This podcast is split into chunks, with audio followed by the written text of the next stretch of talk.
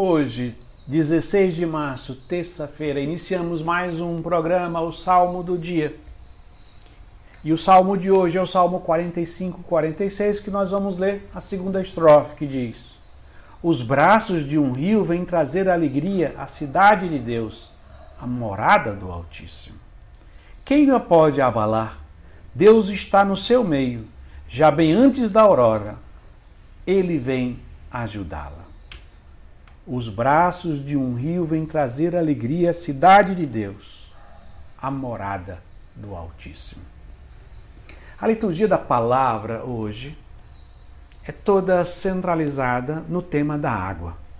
Na primeira leitura, no Salmo e também no Evangelho. E de forma especial vamos iniciar pela, pela primeira leitura, que é do profeta Ezequiel, que diz o seguinte: o anjo me fez voltar até a entrada do templo, e eis que saía água de sua parte subterrânea, na direção leste, porque o templo estava voltado para o oriente. A água corria do lado direito do templo, ao sul, ao sul do altar. A água corria do lado direito do templo. Toda a tradição da igreja viu nessa leitura de Ezequiel a ligação com nosso Senhor Jesus Cristo, que no alto da cruz foi transpassado como uma lança. E saiu do seu sangue, saiu do seu lado, sangue e água. Jesus, quando purificou o templo no Evangelho de João, ele vai dizer que ele é o novo templo. Então, do lado direito do novo templo, que é nosso Senhor Jesus Cristo, sai o sangue e água Aquela água que foi profetizada em Ezequiel, que aonde andava ela ia purificando, curando, salvando e dando vida, é aquela que sai do lado transpassado de nosso Senhor Jesus Cristo. A água que saiu do lado de Cristo representa o sacramento do batismo, o primeiro dos sacramentos, aquele que nos introduz no corpo de Cristo, que é a igreja. E o sangue representa o último sacramento, que é a Eucaristia, o último no sentido de o maior de todos, o mais excelente de todos. E também no Evangelho nós vamos ver outra ligação com a água. Jesus cura o paralítico ao lado da piscina. Mais uma vez, tendo a ligação com uma água.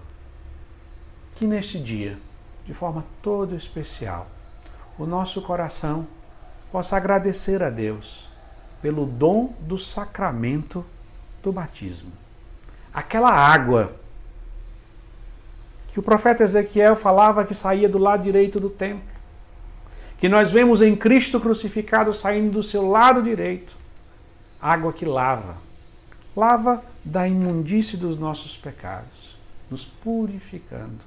Água que sacia a nossa sede, porque a nossa sede é de uma vida divina um tipo de felicidade que só Deus pode dar. E isso é nos dado pelo sacramento do batismo, que nos concede a vida divina, a única que pode saciar a nossa sede de beleza, bondade, verdade, que todo o coração humano deseja. Porque nós sabemos que o coração humano é insaciável, porque nada nesta vida terrena é capaz de saciá-lo. Deus criou o ser humano insaciável com um vazio interior. É do tamanho dele mesmo. E só ele pode preencher. E isso se dá pelo sacramento do batismo. Por essa água que nos lava e nos comunica a vida divina.